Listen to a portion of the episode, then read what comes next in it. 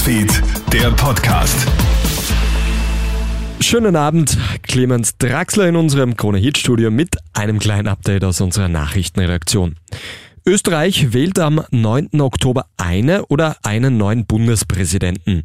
Bis 2. September müssen alle Kandidaturen eingereicht sein. Bundespräsident von der Bellen stellt sich ja der Wiederwahl. Unterstützt wird er dabei von der SPÖ, den Neos und den Grünen. Die ÖVP verzichtet ebenfalls auf einen eigenen Kandidaten. Die FPÖ will jemanden ins Rennen schicken. Wer das sein wird, ist bisher allerdings noch nicht ganz klar. Marco Pogo von der Bierpartei und der ehemalige BZÖ-Politiker Gerald Groß haben ebenfalls eine Kandidatur angekündigt. Kommt die Maskenpflicht noch diesen Sommer zurück? Gesundheitsminister Johannes Rauch will sich heute in der ORF-Pressestunde noch nicht festlegen.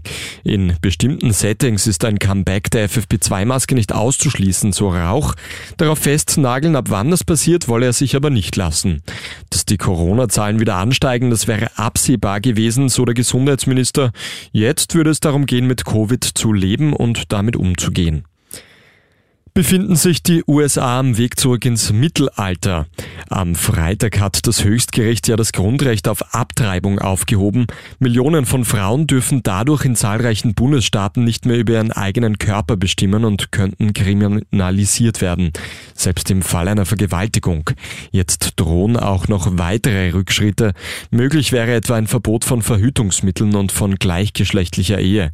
Krone Hit USA-Reporterin Barbara Gasser. Der konservative Höchstrichter Richter Clarence Thomas hat ja bereits nach dem Urteil angekündigt, dass eben neben diesem Recht auf Abtreibung weitere Präzedenzfälle überdacht werden vom obersten Gericht. Und wie gesagt, es ist ein schwarzer Tag in der Geschichte für Frauen. Nach mehr als 50 Jahren wurde das Recht auf Abtreibung abgeschafft. Sagt Kronehit USA-Reporterin Barbara Gasser. Das war's auch schon mit unserem Update für heute. Ein weiteres gibt's dann wieder zu Beginn der nächsten Woche. Krone Hit Newsfeed, der Podcast.